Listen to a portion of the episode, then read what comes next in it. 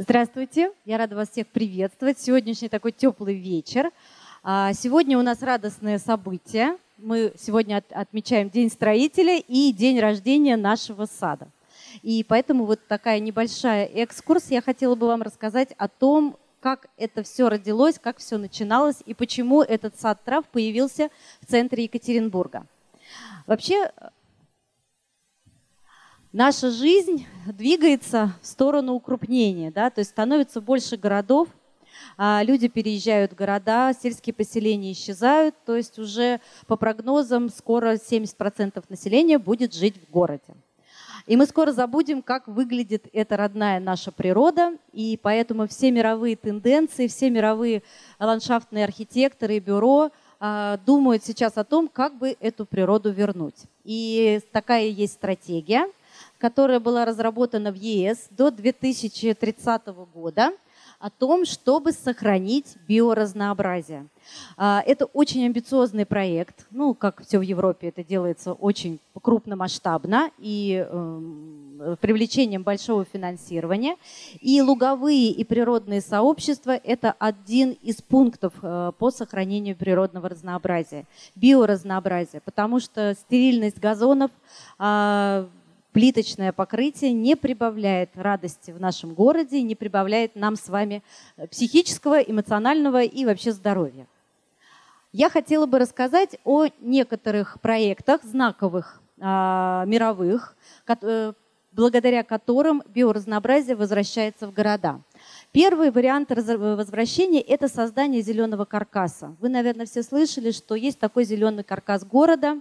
Это наши с вами легкие, это пути, по которым мигрируют животные, птицы. Они не могут перелетать на достаточно длинное расстояние без того, чтобы где-то не сделать остановку. И для этого нужен зеленый каркас. Он должен быть непрерывным, да, двигаться по всему городу, и э, мелкие животные, их очень много, должны по нему перемещаться. Если мы с вами этот каркас нарушаем, запечатываем его дорогами, плиточными покрытиями, то животные и мелкая живность, вся вот эта, ну, птицы могут перелететь, а насекомые нет, начинаются сильные мутации. И поэтому создаются такие большие глобальные проекты по зеленым каркасам. Один из них – это вот проект зеленого каркаса Роттердама – Небольшая территория, это жилой комплекс, один гектар всего площадью. Э, когда-то это было старин, старые э, здания офисов, построенные в начале 20 века. И архитекторы предлагают создать вот такую вот среду. В такой среде жить замечательно. Ну, мне кажется, это визуализация сейчас, проект в стадии реализации сейчас находится. То есть везде у нас деревья, везде у нас э, цветущие травы и даже зеленые крыши. А, архитекторы думали не только о людях, они думали еще и о животных. Смотрите, вот то, что они представили в проекте – Здесь э, показаны и мелкие животные на первом плане, которые могут перемещаться по зеленому каркасу, э, птицы, которые передвигаются, и даже есть летучие мыши. Специально для них были сделаны домики на домах, э, специально были сделаны домики для насекомых, для укрытий. То есть там полностью э, среда не только для людей, но и для всех, кто нас с вами окружает. Вот эта вот картинка наиболее ярко показывает, да, как пути миграции вот этих всех э, животных. Следующий вариант, который может быть рассмотрен, и мы можем применить его к своему городу, в частности к Екатеринбургу, это восстановление набережных. Очень интересный проект. Это освобождение реки Мил в Стэнфорде, это Америка. Он такой, на самом деле, очень амбициозный, потому что река Мил, э, около которой, вот он здесь на генплане показано, видите, весь, через весь центр города проходит, была выглядела вот так – ну, вам, наверное, эта картинка знакома. Бетонные, на, э, бетонные бордюры, набережные. Что случилось? Эта река с 1630 года находится э, в подчинении у человека. Сначала построили мельницы, потом плотины, потом э, реку начали бетонировать. Река не выдержала, через 400 лет она начала выходить из берегов. И эта территория находится рядом с морем. И туда когда-то до 1600 года приходили сельди на нерест, потому что это территория между соленой водой и пресной водой. То есть очень важное эко такое место, которое человеком было полностью изменено. Река начала вести совершенно себя неадекватно и заливать полностью э, всю территорию. Э, и люди ну как бы мы, архитекторы, пришли к выводу, что надо что-то делать, и, соответственно, реку освободили. Вот теперь это место выглядит вот так. Разница очень значительная. Впервые за 400 лет туда пришли сельди при, и прилетели птицы. А, там очень много э, таких э, редких птиц, животных, водоплавающих. И река, они, архитекторы и пожарная служба, то есть там, как наши МЧС в Америке, то у них тоже есть такая армия по чрезвычайным ситуациям, они вместе разрабатывали вот этот сложный гидрологический проект, восстанавливали вот это естественное русло, и река сейчас не выходит из берегов. То есть она, если и э, половодье, она держится в рамках, потому что вот это естественные изгибы, но то, что мы сейчас видели, э, было в Германии, да, как Европу заливало, это примерно тот же самый ответ природы на наше с вами вмешательство. Примерно вот так оно может быть как это было этим летом, страшные последствия, страшные наводнения. Вот в Стэнфорде решили вот таким способом. Есть еще один очень интересный проект, называется он а, «Сад счастья». Ну, вам тоже, наверное, знакома эта э, такая вот ситуация. Часто она встречается в наших городах. Асфальт греется, температура становится невыносимой. А как решили жители выйти из этой ситуации? Они тоже наняли ландшафтных архитекторов. И так как бюджета, конечно, в депрессивном районе нет, они поступили таким образом. Они вскрыли асфальт вот таким образом и посадили туда травы цветы, травы, луговые растения. И вот они сами это делали, тут разные национальности участвовали, и что у них в итоге получилось. Вот это потрясающая парковка такая, которая превратилась в зеленый луговой оазис, при, при том, что небольшими средствами. То есть в каждой стране решают эту проблему по-своему. И поэтому такие сады, травяные сады, цветочные сады, они нужны и важны для нас, для горожан, для людей, которые живут в этих городах.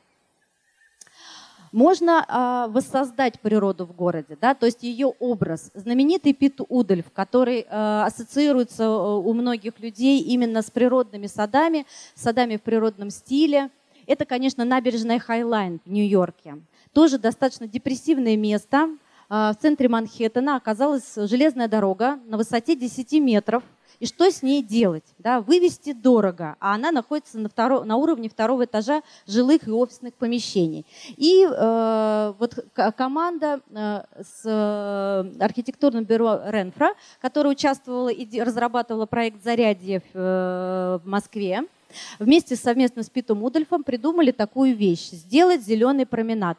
И вот этот вот променад High Line длиной в 2,3 километра засажен луговыми растениями. Есть дорожки, есть э, места отдыха и разная другая интересная э, история. Да, очень красиво, очень атмосферно. Это стало вместо депрессивного места и совершенно неинтересного точкой притяжения э, Манхэттена, да, как там все и есть.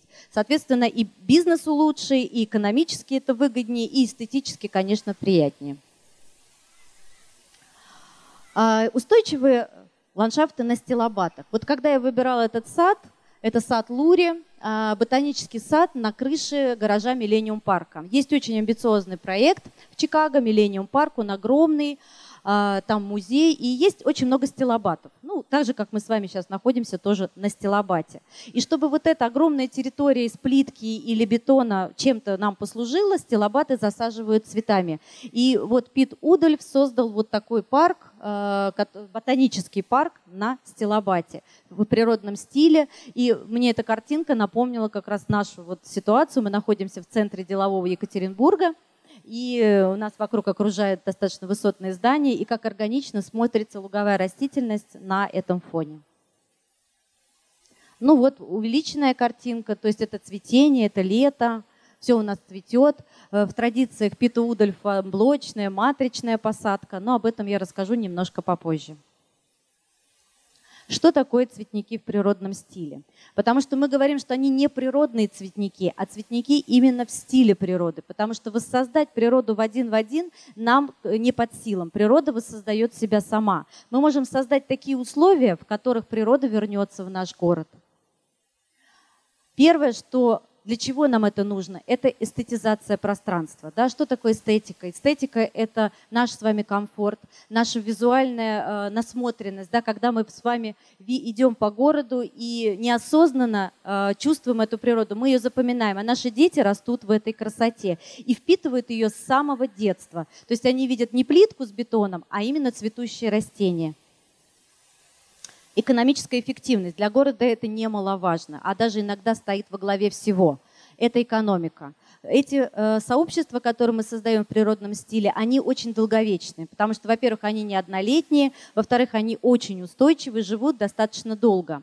Малоуходность. А, это тоже плюс. А, уход требует только после посадки. Ну, как и любое растение, в период приживаемости требует дополнительных каких-то мероприятий. Со временем они снижаются. И, э, может быть, вот эта малоуходность, иногда кажется, что эти цветники достаточно тяжелые в уходе, но только потому, что они большие. Эти цветники всегда должны быть очень большими. На маленькой площади 10 квадратных метров мы природу не воссоздадим. Ну, экономия ресурсов, да, это в связи с экономикой, то есть мы экономим человека часы, мы экономим воду.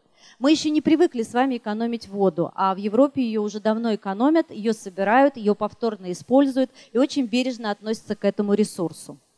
А, решение сложных задач. Задачи разные бывают. Даже в нашей ситуации, рядом с Ельцин-центром, а, яблоневая аллея, но копни экскаватором глубже, а, кроме экскаватора эту землю никто не возьмет, потому что там земли нет. А, во время стройки там остался один щебень. И это сложная ситуация, которую нужно решать. И деревья, вот крупные деревья, мы, конечно, в щебенку не посадим. А природные луговые сообщества достаточно там 30 сантиметров плодородной земли, чтобы расти. Либо, например, стилобаты. Да, на стилобате, на крыше много земли не насыпешь, потому что очень перекрытие не выдержит, то есть усиление, нагрузки. Соответственно, мы используем небольшой слой земли, и это, опять же таки же, идет э, к, к нашим малоуходным цветникам. И декоративность межсезонья. То есть эти сады декоративны с самой ранней весны до поздней, поздней осени. Весной они отрастают, цветут э, э, мелколуковичные первые первоцветы, летом цветут разнотравья, осенью цветут злаки. И зимой у нас остаются объемы, Э, они до конца цветник не уходит, потому что злаки у нас иногда остаются и в зиму. Но уральская зима многоснежная, там полтора-два метра сугроба, поэтому здесь уже не до злаков. Вот так это выглядит в поздней осенью. Но для Европы это зима, ну, для нас, наверное, это поздняя осень. Очень красиво, когда этот изморозь на злаках, получается такая вот интересная, завораживающая картинка. У нас есть принципиальное э, различие между традиционными цветниками и цветниками в природном стиле. Они различаются именно по построению. А, у нас э, есть несколько типов построения цветников. Это блоки, а, матрица и миксовые посадки. Что такое блоки? Начнем вот сразу с первого. Блочная посадка. Блок, блочная посадка – это когда посадка одного растения в большом количестве да, и на большом, на большом участке территории. Почему мы любим блоки? За что? За то, что снижается стоимость э, посадочных и уходных работ. Это проще да, делать. А мы можем применять там, где наваливается снег, потому что многолетники и травы можно в этих местах использовать. Для них не страшны ни поломки, ничего. Так мы можем использовать как напочвенный покров под деревьями, то есть использовать такие места, вот как здесь мы использовали под э, кронами яблонь и груш, которые здесь э, растут. И размер блоков, он может быть большой, от 1 до 10 метров. Ну вот пример, это посадка луговика дернистого в Нидерландах в саду Менрайс. Очень красиво, эффектно. Это смотрится с самой весны до поздней осени. Ну вот молочные посадки, Пит Удальф, э, монопосадка. Это у нас малиния, она у нас тоже в саду есть. Вот когда ее много, она тоже очень здорово смотрится. Единственное, она достаточно поздно отрастает, но она э, теплорастущий злак. Но для Европы она хороша. У нас сначала идет луговик, отрастает он холодно растущий, а потом отрастает малиния. И они друг дружку дополняют. У нас оба этих злака есть в саду. Ну вот тоже пример Э, создание и э, блочный, матричный, то есть здесь такой миксовый э, цветник. Он огромный, он, по-моему, около 5 гектар, Вот, и говорить о том, что здесь сложно ухаживать, я думаю, что уход здесь минимальный, потому что на 5 гектарах долго, э, ну, очень большая территория. И смотрится это как природная, то есть это образ природы Питу Удальф создал. Матричная посадка. Матрица – это основа. Да? Всем нам известно, что такое матрица. Это основа, как пиксельная основа, из которой вытаскиваются элементы и вставляются другие. Мы делаем матрицу из злаков. То есть мы высаживаем либо луговик, либо малинию, либо сислерию, либо другой э, злак, который создает большой массив. Потом начинаем как пиксели из него вытаскивать горшочки и вставлять другие растения. Вот примерно это вот один из наших проектов. Так это выглядит в плане. То есть, ну, может быть, здесь не очень хорошо видно. Я не знаю, здесь есть у нас указка? Указки, наверное, нету, чтобы показать. Нет указки? Нет. То есть э, есть матрица, из которой в нее встраиваются отдельные растения цветущие. И это становится вот таким вот э, принципом построения. Ну вот это тоже матричная посадка. Мы видим щучку луговит гернистый, и в него встраиваются другие растения. Тоже у нас питудольф. Тоже в Хэмпшире встроенные растения в основу. Основа может быть не только из э, злаков, но и из других растений, которые могут создать нам вот этот покров, в который мы можем встраивать другие растения. Теперь расскажу подробно о нашем цветнике, да, о, цветни, о, саде, о саде трав у Ельцин-центра. Вот это наш генплан первоначальный, по которому мы начинали работать. Он немножко изменился, изменились э, немножко конфигурации, жизнь внесла свои коррективы. С чего начинается создание цветника? Подготовки территории. Вот здесь вы видите, у нас работала техника. Мы вытащили а, э, практически, наверное, 800 кубов щебня и мусора, и все это было утилизировано. Соответственно, завезли столько же э, грунта. Так. Вот Ой, сейчас. завезли грунт плодородный. Все здесь, кстати, у вас очень хороший грунт, хорошего качества. Это очень радует, потому что поставщик его изготавливает. Не просто где-то выкапывает в карьере, а его готовит. Это очень радует, что есть такие поставщики, которые производят землю, потому что земля сейчас один из самых основных ресурсов. Была нанесена разметка. Цветник очень большой, 15 соток была разведена разметка метр на метр, натянута сеточка, и в этой сеточке были обведены все блоки и матрицы, которые э, использовались для посадки. Приехали растения. Растений у нас было очень много. Две фуры приехали из Подмосковья, они выращены все в Подмосковье. 6150 наименований. 52 вида растений э, участвуют в цветнике и 6150 это э, горшочков. Мы их сохраняли, притеняли, поливали, была очень сильная жара, но все растения выжили. После того, как растения были, появились у нас на площадке, мы их выставили, да, вот так вот по э, разметке они были все установлены. После того, как мы их установили, силами компании Хопта они были высажены. Вот это вы видите процесс посадки. То есть сажали мы две недели. Потом мы делали разбивку дорожек.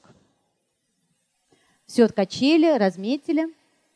Это процесс квадрокоптера, как это все уже половинчатый. То есть мы видим левую часть, которая рыженькая, она отсыпана у нас мульчой и закрыта э, геотекстилем, это газон. Правая часть еще, видите, кое-что отсыпано, что-то сажается. То есть процесс шел непрерывно, так как растений очень много. То есть мы двигались такой вот змейкой, начиная от э, того места, где батут стоит, мы двигались э, в сторону драмтеатра, потом перешли на другую сторону и пошли в обратную сторону. То есть у нас вот такой вот змейкой вот мы двигались по посадке. И параллельно сразу отсыпали все мульчой, потому что жара стояла 30 градусов.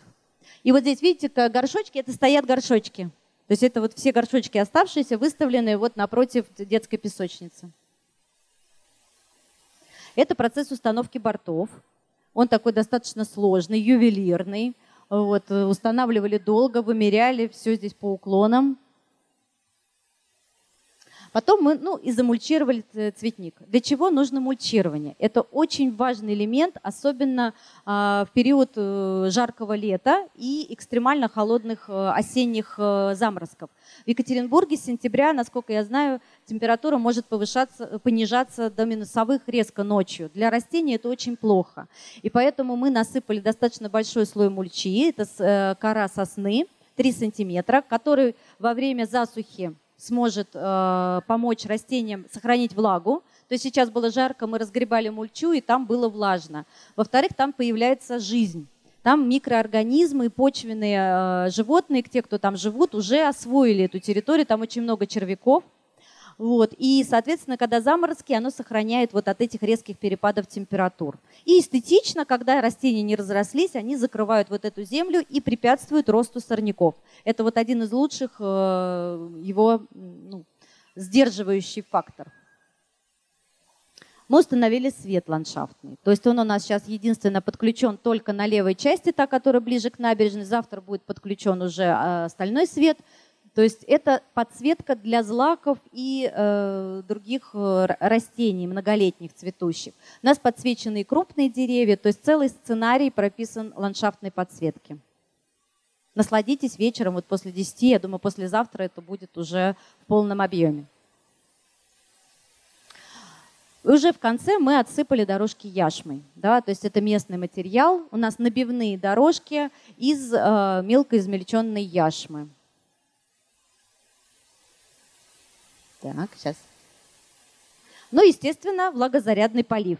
Полив продолжался с самого первого дня начала цветника до самого финала и будет продолжаться дальше. То есть влагозарядный полив – это вот единственный уход в данный момент, который нужен цветнику для того, чтобы он э, прижился, для того, чтобы он хорошо перезимовал. Без, если растение страдает от обезвоживания, оно может не перезимовать. Поэтому мы влагозарядный полив делаем. Немножко об ассортименте. А, не, обо всем, но об основных позициях, которые мы использовали. Они все природного типа. То есть у нас растения, которые должны, какие были критерии к ним а, предъявлены? Это долговечность, что это не малолетники, не однолетники. Они должны быть структурны, то есть они должны быть эффектны, а, привлекательны после отцветания. Для нас это тоже важно, да, чтобы после цветения – у нас не было э, неряшливости, да, очень сильной, и неприхотливый и устойчивый к болезням. То это тоже очень важно. Растения медоносы, да, то есть это основная категория, которую мы здесь использовали. Это душевник котовниковый, это душица обыкновенные, соп лекарственный, шалфей дубравный, котовник э, Фассена и котовник полусидячий. Э, как только мы привезли растения, появились шмели и пчелы. Я не знаю откуда, в центре города шмели и пчелы, но их здесь сейчас очень много. За ними появились бабочки, и, соответственно, у нас тут птиц очень много. Они живут здесь рядом, они любят наш цветник. Мы использовали структурные растения. Вот это вертикали, как раз то, что используется э, Питом Удольфом и э, всеми э, ландшафтными архитекторами, кто составляет цветники в природном стиле. Это такие, как Вероникаструм Вергинский и Дербеник Ивалистный. Да, у них соцветие такая вертикаль, свечка. Также э, свечки нам дают баптизия южная, все ее горохом у нас называют. Спрашиваю, что за горох мы здесь посадили, это баптизия. Она вот так красиво цветет, а потом у нее еще плодушки симпатичные. И чистец лекарственный, который иногда называют стахисом или буковицей. Он тоже у нас присутствует, очень красиво цветет. Также клопогон кистевидный, его называют цимицифуга, если еще по-правильному. Шалфей дубравный тоже у нас присутствует. Это все э, растения, вот шалфей, он тоже растение медонос. ИСОП тоже э, вертикаль, и лиатрис колосковый. То есть у нас очень много вертикалей, потому что вертикаль – это злаки, это а, ощущение луга нам дают вот эти вертикали. Они сменяют друг друга в цветении, кто-то отцвел, у них неравномерное, да, не все в одно время цветут, а в разное, и поэтому мы все время можем наблюдать какую-то красоту. Структура зонтики, она тоже часто используется, ну, она встречается в природе. Природа ее не использует, она просто там существует. Это зонтики. Ну, в виде зонтиков у нас был очиток различных вариантов. Там и красный очиток, и зеленый. Также у нас пасконник пурпурный. Он, конечно, не луговое растение, но у него э, очень интересное вот такое соцветие. И оно у нас использовано рядом э, с рябиной. И тысячелистник обыкновенный, наше луговое растение. Вот самое луговое из этих вот тысячелистников. Структура ромашки. Очень много ромашковидных растений. И ромашка у нас традиционно ассоциируется именно с лугом. Да? То есть калимерис вырезной, вот он здесь у нас. Рудбекия блестяще цветет, сейчас можно увидеть желтенькие. Гелениум гибридный рядом с лавочкой. И хиноцея пурпурная, да? то есть это лекарственное растение, но и в то же время одно из самых декоративных растений. Анимона зацвела, кстати, можно пойти посмотреть, пару цветочков уже появилось. И герань великолепная, герань розанна, у нас много гераней. Есть еще такое понятие, как шары и пуговки. Ну, такое вот дали им ласковое название. Это астранция крупная и кровохлебка лекарственная. То есть э, то, что у нас действительно встречается на лугу.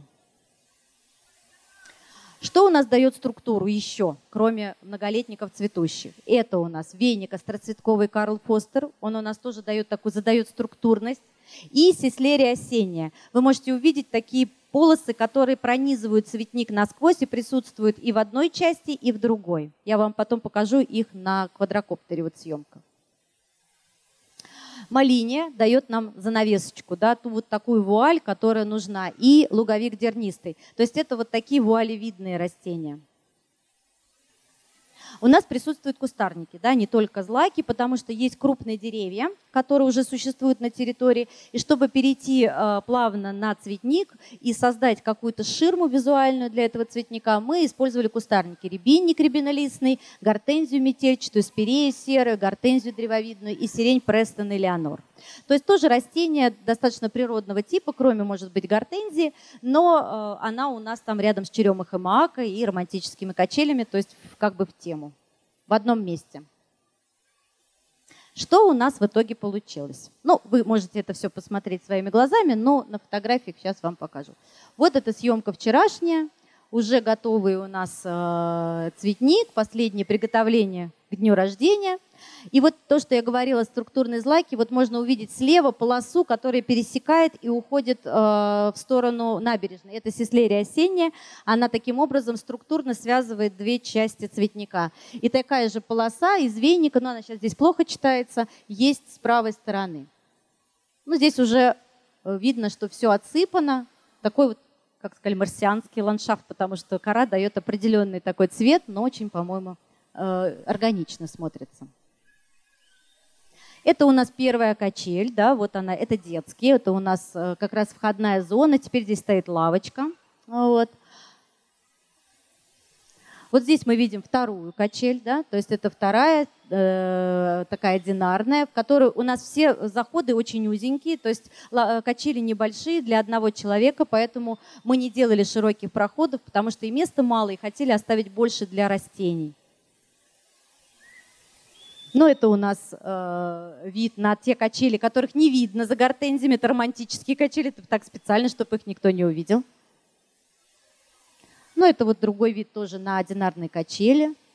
Лиатрис колосковый э, очень красиво, э, красиво цветет э, в сочетании с полынью. Я все, все время рассказываю про это сочетание, потому что мой соавтор Денис Баташев, это я, я автор проекта, и Денис Баташев, он работал с Джоном Бруксом, но кто в ландшафте, те знают, кто такой Джон Брукс. Это очень известный ландшафтный архитектор. К сожалению, нас покинул вот в прошлом году. Он приезжал в Россию, э, работал и создавал цветники. И это вот одно из самых любимых его сочетаний. Это лиатрис колосковый сорт кобальт и э, полынь стеллера. То есть серебро с таким вот фиолетовым, э, со, фиолетовой свечкой. Действительно, это потрясающее сочетание. Не, оно не оставляет никого равнодушным. Так. А что у меня? Почему у меня не работает? О, вот все. Вот романтическая качель. Мы наконец-то до нее дошли. Сзади за романтической качелью у нас калина. Вот, и эта калина, она разрастется и создаст такую спинку, это будет полное уединение. И котовник полусидячий на первом плане. Под э, яблоней, которая у нас теперь сформирована в виде зонта. Вот она рядышком был шарик, мы из нее сделали зонтик и подсветили снизу э, подсветкой. То есть здесь будет подсветка и на качелях, и под яблони. То есть мы создадим такой ландшафтный сценарий романтического места. Ну, это вот видовые фотографии. Мы очистили одну из черемух мака. То есть э, удалили у нее обломанные ветки, и у нас там тоже подсветка, и вот эти вот яркие стволы, они будут очень э, красиво теперь э, в, ну, в ночной период. Потому что вот это свечение, даже на фотографии видно, какая глянцевая кора у черемухи. Ну, это фотография как из сада Лури, тоже на фоне э, крупного здания, вот такое природное сообщество. Ну и, конечно же, спасибо за внимание, за то, что выслушали. Друзья, если у вас есть какие-то вопросы, я думаю, Надежда готова на них ответить, и я попрошу все, все вопросы озвучивать в микрофон.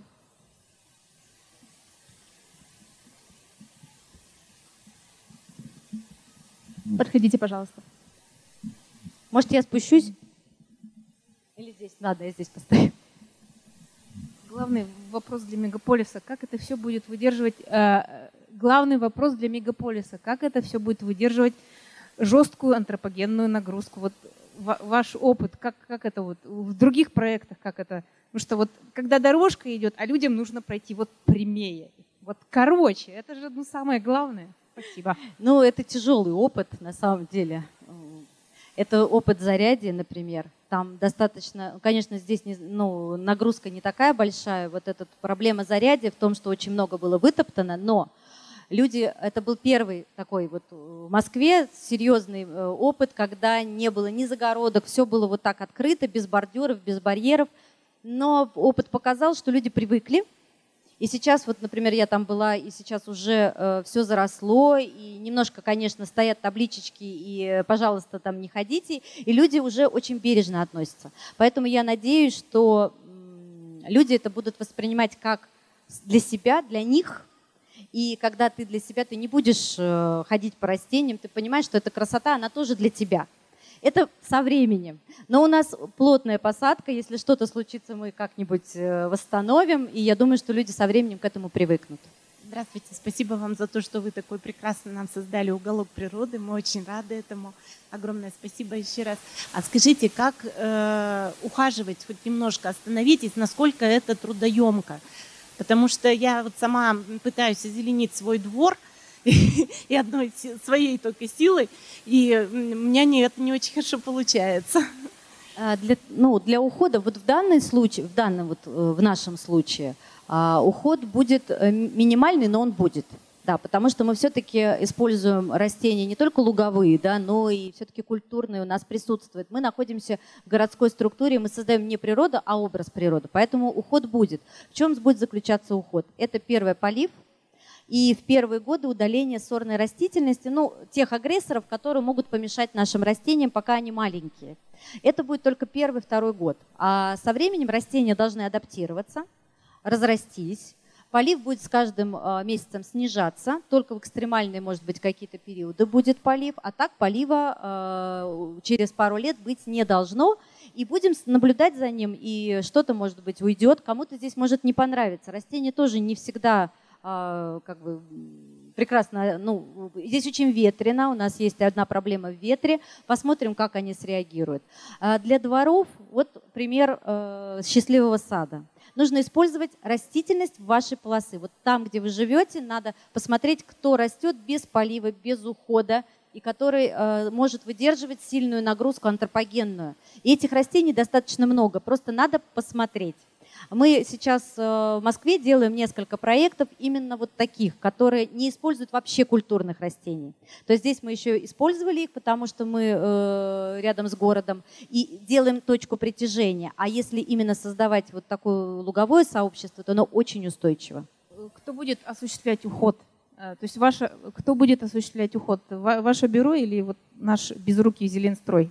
Нет, ни в коем случае не Зеленстрой. Она будет уход осуществлять э, екатеринбургская компания «Хопта» во главе с Марией Хоптинец. Я надеюсь. Здравствуйте, спасибо за э, действительно сад такой замечательный. А, расскажите поподробнее про вот луговые сообщества, про опыт, который вы делали в Москве. А, про луговые сообщества, да? Да. Сейчас, э, в данный момент, в Москве э, очень сильно набирает движение, именно движение, которое началось не сверху, не от властей, не от жилищников. У нас э, Москва разделена на управы, и у каждой управы есть, ну, как раньше домоуправления были, теперь у нас они называются жилищниками. И этот жилищник обслуживает каждую там придомовую и общественную территорию. И вот началось все с академического района. Вот в 2017 году мы сделали проект, который сохранил пустырь. То есть это был проект на уровне людей, местных жителей. Потому что люди, которые жили около этого пустыря, они увидели, что на пустыре вместо того, чтобы какая-то грязь и мусор, вдруг поднимаются луговые растения. Вдруг возникла ромашка, колокольчик, еще что-то. И неравнодушные жители, которые там, естественно, гуляют, а где гулять у нас там? Особо негде. Если парк, то там полно аттракционов или очень много мощения, или там велосипедисты, еще что-то. А вот именно прийти и насладиться какой-то тишиной очень мало мест. И э, люди э, хранили это место, и когда из жилищника пришел проект с бетонными динозаврами, это находится рядом с Дарвиновским музеем в Москве, а, было, была волна возмущения э, именно, вот, именно от жителей, что бетонные динозавры с, ту, с туево-газонным стилем, как это называется, нам не нужны, мы хотим оставить то, что есть, не трогайте. И управа э, сказал, ну, руки, ок, пожалуйста, давайте свой проект. Они думали, что это так все и сойдет на нет, как обычно бывает, но жители оказались очень активными и очень просвещенными. Это один из пиарщиков, известных в Москве, Надежда Кияткина. И она обратилась в Мархи, и мы сделали проект. Проект сохранения этой, э, этого места, и назвали его «Заповедный луг». И вот этот проект живет с 2017 года. А, управа его приняла, у нас там много с ними было проблем. А, он съездил в Сорбону, он побывал на всех э, архитектурных премиях и получил три премии, получил премию Дипиос, много чего получил, и город на, нами заинтересовался. То есть действительно можно не просто э, создавать что-то заново, вырубая. То есть наш девиз этого проекта «Созидая, не разрушай». То есть если ты что-то делаешь, не надо в процессе уничтожать все, что было. Как у нас делают озеленение. Все мы до основания разрушим, а потом начинаем все создавать заново. И ничего хорошего иногда не ну, получается, иногда нет. Но если мы говорим о природных сообществах, то здесь должен работать именно природных, не, образно, не образа природы, а именно самых настоящих природных. Там нужно именно таким девизом а, пользоваться. И мы сделали его, и сейчас в данный момент управа и жилищник вдруг заинтересовались тем, что а ведь можно создавать такие клумбы, из этих растений, которые не требуют ухода, которые ты посадил, полил там вот немножко в начале, а потом они живут самостоятельно, и все жители будут счастливы, и мэры все погладят по голове и скажут, что это замечательно. И мы вот в, в этом году, мы выступали с этим проектом, и у нас еще один цветник около дома, мы сделали круглую клумбу, которую назвали «Воспоминания о луге». Да, то есть у нас там все воспоминания – вот, о том, о другом. И мы создали именно из луговых растений. И жители генеральского дома, там очень такой серьезный дом, по очереди дежурили, летом тоже тут очень жарко было, 34 градуса, поливали, защищали, у них свой собственный чат, они теперь присылают фотографии, то есть он притянул всех жителей, которые даже друг друга не знали. И управа решила, что это действительно хороший опыт, и давайте мы будем тоже так делать, а почему нет?